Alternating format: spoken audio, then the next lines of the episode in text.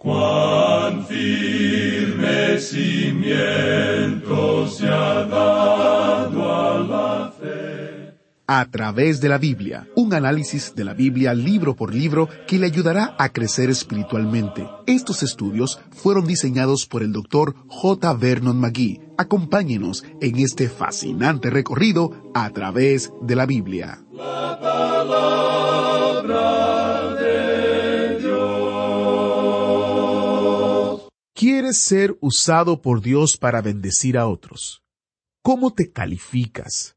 ¿Dónde está la solicitud de empleo? ¿Qué es lo que Dios busca en un hombre o una mujer que Él quiere emplear? Eso es lo que descubriremos en nuestro estudio hoy en Jeremías capítulo 1. El profeta Jeremías es un ejemplo raro de éxito en el ministerio. De hecho, fue un fracaso a los ojos de todos, excepto a los ojos de Dios. Jeremías nunca convirtió a nadie. Fue rechazado por su pueblo, fue odiado, fue golpeado e incluso fue encarcelado. Fue acusado y encarcelado por ser traidor. Interesante vida, ¿no? Bueno, iniciemos nuestro tiempo en oración. Padre Eterno, gracias porque tus requisitos para el ministerio no son una larga lista de éxitos o logros. Tú miras el corazón. Ayúdanos ahora a volver nuestros corazones a ti, listos para escuchar tu palabra para nuestras vidas hoy. En el precioso nombre de Jesús te lo pedimos. Amén. Con nosotros, nuestro maestro Samuel Montoya, guiándonos y dirigiéndonos en el estudio bíblico de hoy. En el día de hoy, amigo oyente, regresamos a nuestro libro de Jeremías, y en el programa anterior presentamos a este profeta a quien llamamos el profeta llorón. Diríamos que hubo dos cosas que caracterizaron al profeta Jeremías. La soledad, él era un hombre muy solo, y también el llorar. Estas son las cosas que caracterizaban a este profeta, las lágrimas y la soledad. Estas son las marcas o señales de su ministerio. Mencionamos en nuestro programa anterior que él comenzó su ministerio durante el reinado de Josías en el décimo tercer año. Este hombre Josías llegó a ocupar el trono cuando solo tenía ocho años de edad, lo que indica que ahora él tenía unos veintiún años. Aparentemente Jeremías tenía unos veinte años, así es que aquí tenemos a dos jóvenes que podrían haber sido amigos. Durante ese tiempo de Josías tuvo lugar un avivamiento y el padre de Jeremías probablemente tuvo mucho que ver con eso, ya que él fue quien encontró el libro de la ley de Moisés. Y es necesario tener la palabra de Dios para poder tener un avivamiento. No es el hombre, sino el libro. Nunca ha tenido lugar un avivamiento en la iglesia donde la palabra de Dios no haya sido responsable por eso. Tenemos que decir que Dios usa a los hombres, eso es cierto, pero no es el hombre, sino la palabra de Dios, la que provoca el avivamiento. Encontramos en este primer capítulo de Jeremías, versículo cuatro, el llamado de este hombre al ministerio profético, y creemos que eso es algo de importancia. En nuestro programa anterior no presentamos un bosquejo de este libro. Dejamos eso completamente de lado. Y no sabemos si deberíamos hacer esto para beneficio de aquellos que no tienen nuestras notas y bosquejos, porque el bosquejo es algo importante. Pero permítanos mencionar aquí al comienzo lo siguiente tenemos el llamado del profeta durante el reinado de Josías, aquí en el capítulo uno, y vamos a ver eso inmediatamente. Del capítulo dos al capítulo veinte tenemos las profecías a Judá y Jerusalén antes del reino de Sedequías, lo que indica que en gran cantidad los mensajes de Jeremías y su ministerio fueron presentados en realidad antes que el libro de la ley de Moisés fuese hallado por Hilcías. Ahora en el versículo cuatro de este capítulo uno de Jeremías leemos Vino pues palabra de Jehová a mí, diciendo, No podemos enfatizar demasiado esto. Aquí tenemos la palabra del Señor. Si usted no está preparado a seguirla, amigo oyente, entonces es mejor que usted deje este libro, porque no tendrá ningún mensaje para usted. Y así en el capítulo uno, versículo cuatro leemos, Vino pues palabra de Jehová a mí, diciendo, esa es la palabra de Dios. No es nuestro propósito el decirle a usted cómo Dios hizo eso, pero Él le dio un mensaje a Jeremías y esa es la palabra del Señor. Y en el versículo cinco continúa, Antes que te formase en el vientre te conocí, y antes que nacieses te santifiqué, te di por profeta a las naciones. Fue algo muy bueno el que la madre de Jeremías no hubiera sido una de esas personas que creía en el aborto, porque él nunca hubiera nacido entonces. Ahora alguien pregunta, ¿cuándo es un niño un niño? Debemos decir que en el momento en que es concebido. Usted puede leer allá en el Salmo 139. David dice allí, Bien que en oculto fui formado y entretejido en lo más profundo de la tierra. Es decir, que él fue formado en el vientre de su madre y que, según los ginecólogos, tiene lugar un desarrollo tremendo al mismo comienzo del niño.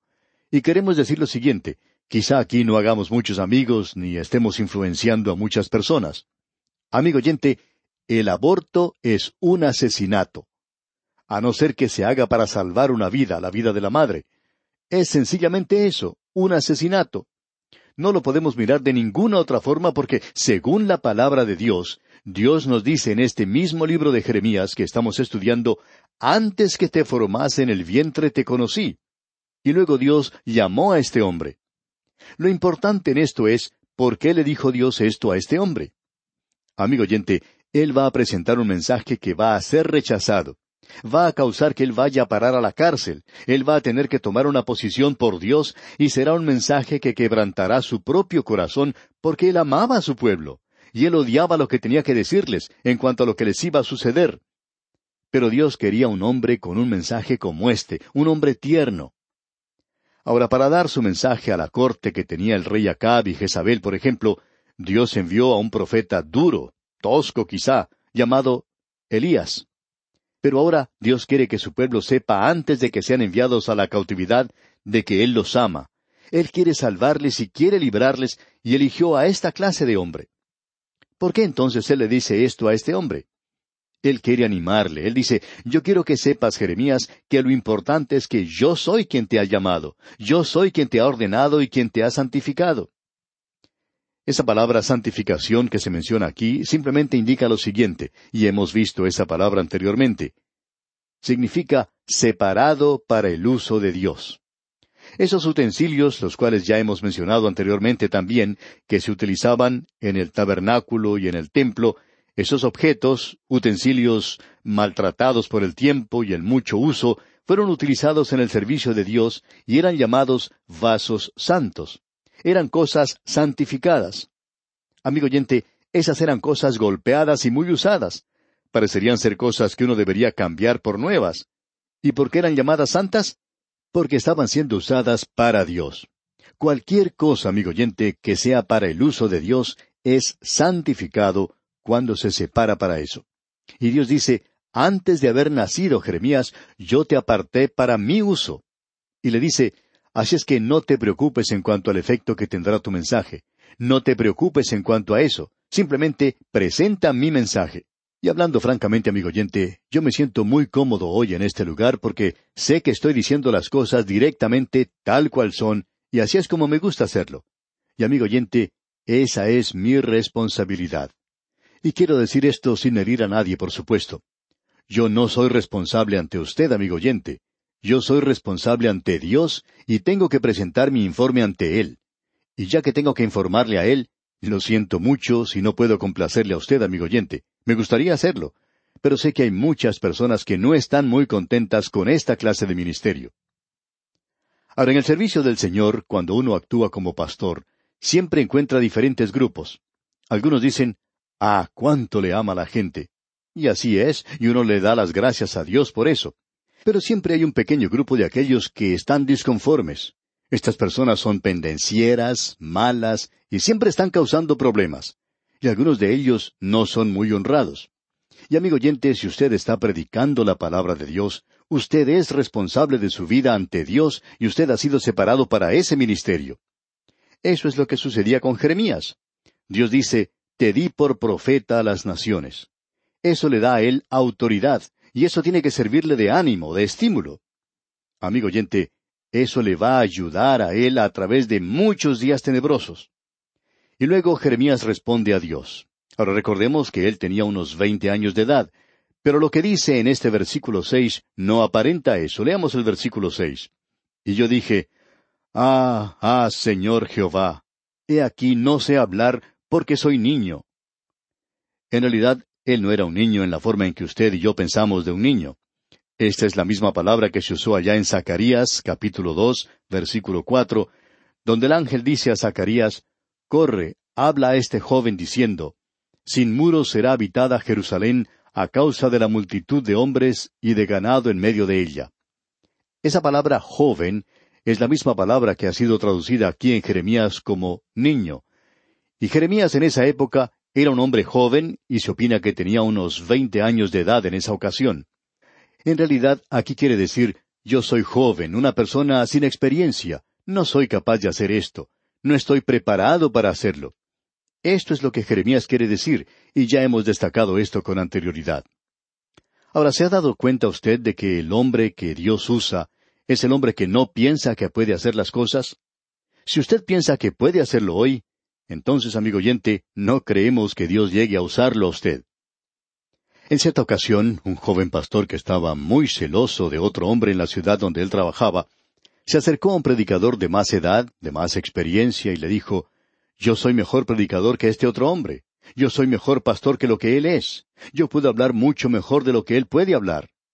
Y continuó hablando y hablando, y cuando terminó dijo, ¿Por qué Dios está entonces usando a ese hombre y no me está usando a mí? Mi ministerio no me está dando ningún resultado.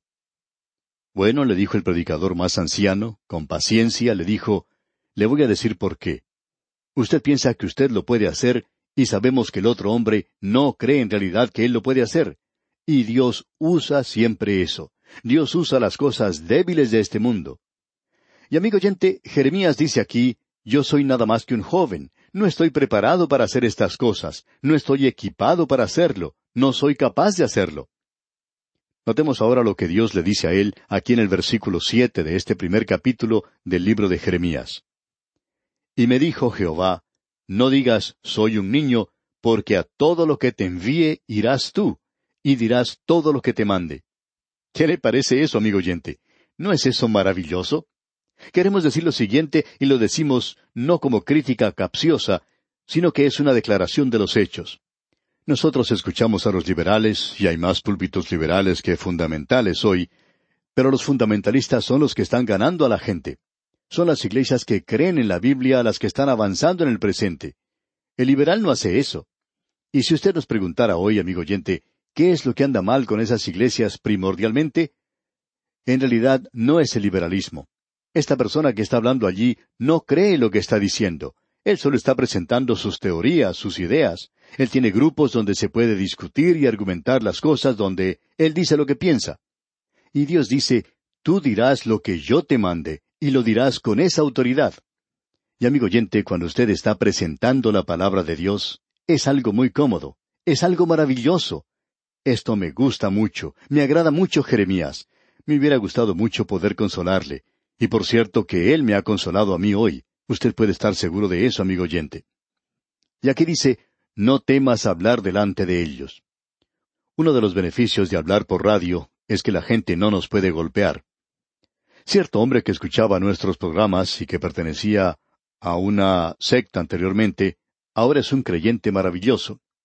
Pero antes que él llegara a ser creyente, creía que tenía que hacer toda clase de cosas para llegar a ser salvo.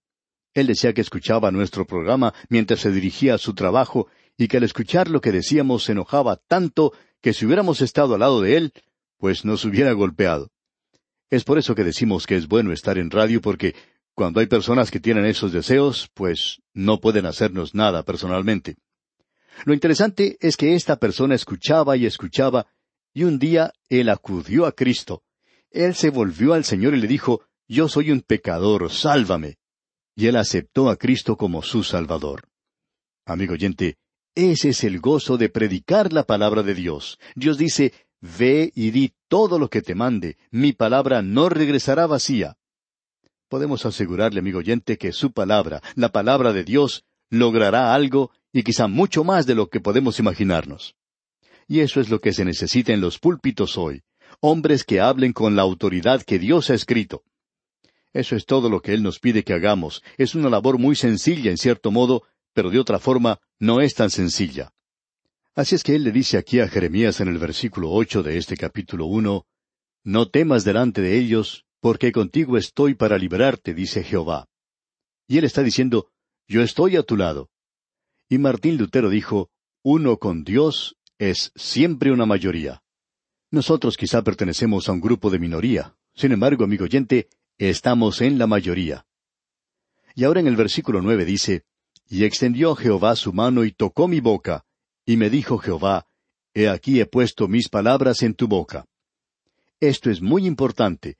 Dios ha inspirado las palabras de las Escrituras, no los pensamientos o las ideas. El diablo no fue inspirado para decir una mentira, pero las palabras que dicen que el diablo dijo una mentira, esas palabras fueron inspiradas. Las palabras de las Escrituras son inspiradas, no son así los pensamientos y las ideas. Creemos que muy a menudo hoy nosotros nos apartamos en un punto como este. Y esa es la razón por la cual nosotros no podemos recomendar ciertas así llamadas traducciones. Son buenas interpretaciones, pero son traducciones malas porque son las palabras las que son inspiradas y necesitamos regresar a ellas hoy. Es como esa muchacha que estaba tomando lecciones de música y quería llegar a ser una cantante. Por fin llegó la oportunidad cuando ella tuvo que presentar un concierto. Bueno, tuvo ese concierto, y luego regresó a su camerín, y sus amigos llegaron a visitarla y ella quería saber lo que había sucedido. Y entonces ella preguntó, ¿Qué dijo mi profesor? Y un amigo que conocía al profesor, y que la conocía también a ella, quería ser muy diplomático en la forma en que le decía las cosas, él dijo, Él dijo que habías cantado celestialmente. Y ella dijo, Ah, ¿dijo él eso? Sí, le dijo su amigo. Eso fue lo que dijo. Y ella dijo, ¿dijo eso con esas palabras? Bueno, eso no fue exactamente lo que él dijo, o mejor dicho, las palabras que él usó, pero eso es lo que quiso decir. Y ella dijo, Yo quiero saber exactamente las palabras que él usó. ¿Qué fue lo que dijo? ¿Dijo él que yo canté celestialmente? Bueno, dijo el amigo, él quiso decir eso, pero lo que en realidad dijo fue que tu voz sonaba como un ruido extraterrestre. Amigo oyente, son las palabras de las Escrituras las que son inspiradas. Dios dice, He aquí he puesto mis palabras en tu boca. Y luego en el versículo diez dice, Mira que te he puesto en este día sobre naciones y sobre reinos para arrancar y para destruir, para arruinar y para derribar, para edificar y para plantar. ¿Se ha detenido usted alguna vez a pensar, amigo oyente, en todos los proyectos gubernamentales que tenían estos reyes en aquel día? Por ejemplo, los reyes Joacim y Joaquín y Sedequías, estos todos tenían ciertos proyectos gubernamentales. Ellos querían mejorar la ciudad de Jerusalén. Ellos querían tratar con la ecología, iban a hacer desaparecer esas villas miserias, tenían programas para ayudar a los pobres y tenían toda esa clase de cosas. Y a Jeremías ni siquiera se le prestaba atención en aquellos días. A él lo ignoraban completamente. Pero ahora, amigo oyente, han pasado casi tres mil años, digamos que pasaron dos mil setecientos años. ¿Podría cualquiera de ustedes mencionar esos proyectos gubernamentales hoy? ¿Me podría decir usted de alguna de las cosas que Sedequías hizo que realmente valiera la pena? ¿Podría usted mencionar cualquier cosa que Joacim y Joaquim hicieron? Amigo oyente, ellos ni siquiera son mencionados. No hicieron nada bueno, y sin embargo, en aquel día estaban haciendo lo que todo el mundo pensaban eran las cosas por hacerse, las cosas populares. Sin embargo, este hombre Jeremías era ignorado. ¿Pero de quién estamos leyendo en el día de hoy? Estamos leyendo, amigo oyente, de Jeremías. Estas son las palabras de Dios, amigo oyente. Estas son las cosas que van a sobrevivir. Estas cosas van a sobrevivir hoy. Usted y yo estamos sobreviviendo en un mundo donde ya no se escucha a Dios. No se le escucha a Él en nuestras capitales. No se le escucha a Él en las universidades o en los colegios y escuelas hoy. No se está escuchando a Dios en los grupos militares. No se está escuchando a Dios en los grupos científicos. Pero Dios está hablando hoy, amigo oyente, y su palabra sobrevivirá. Amigo oyente, tenemos aquí un gran libro, ¿no le parece? Dios le está diciendo, mira que te he puesto en este día sobre naciones y sobre reinos. Y pobre Jeremías quiere retirarse antes de tomar ese trabajo. Y en el versículo once leemos, La palabra de Jehová vino a mí diciendo, ¿Qué ves tú, Jeremías? Y dije, Veo una vara de almendro. Estas son las cosas que le llamaron a su tarea profética, y ahora Dios le da dos ejemplos tremendos. Primero lo que vemos aquí en el versículo once, donde dice una vara de almendro. El almendro era conocido como despertador o el observador. Era lo primero que florecía en la primavera. Este era en realidad el primer árbol que salía de la larga noche del invierno para florecer en la primavera. Y Jeremías tenía que ser como un reloj despertador, el que debía despertar a la gente. Él los iba a despertar, pero a la gente no le gustaba ser despertada, por supuesto. Nadie que esté dormido quiere despertarse. Y un reloj despertador es una de las cosas menos populares en este mundo. A mí, por ejemplo, no me gusta escucharlo por la mañana, y hay personas que hasta los arrojan contra la pared. El reloj despertador no es algo muy popular. Y aquí se le dice a este hombre que eso es lo que él va a hacer. Él va a ser considerado un despertador.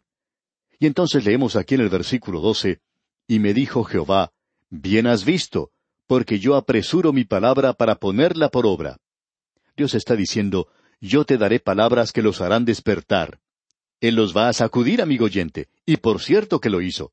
Y en el versículo trece leemos, vino a mí la palabra de Jehová por segunda vez diciendo, ¿Qué ves tú? Y dije, Veo una olla que hierve, y su faz está hacia el norte. Bien, ¿qué es esa olla que hierve?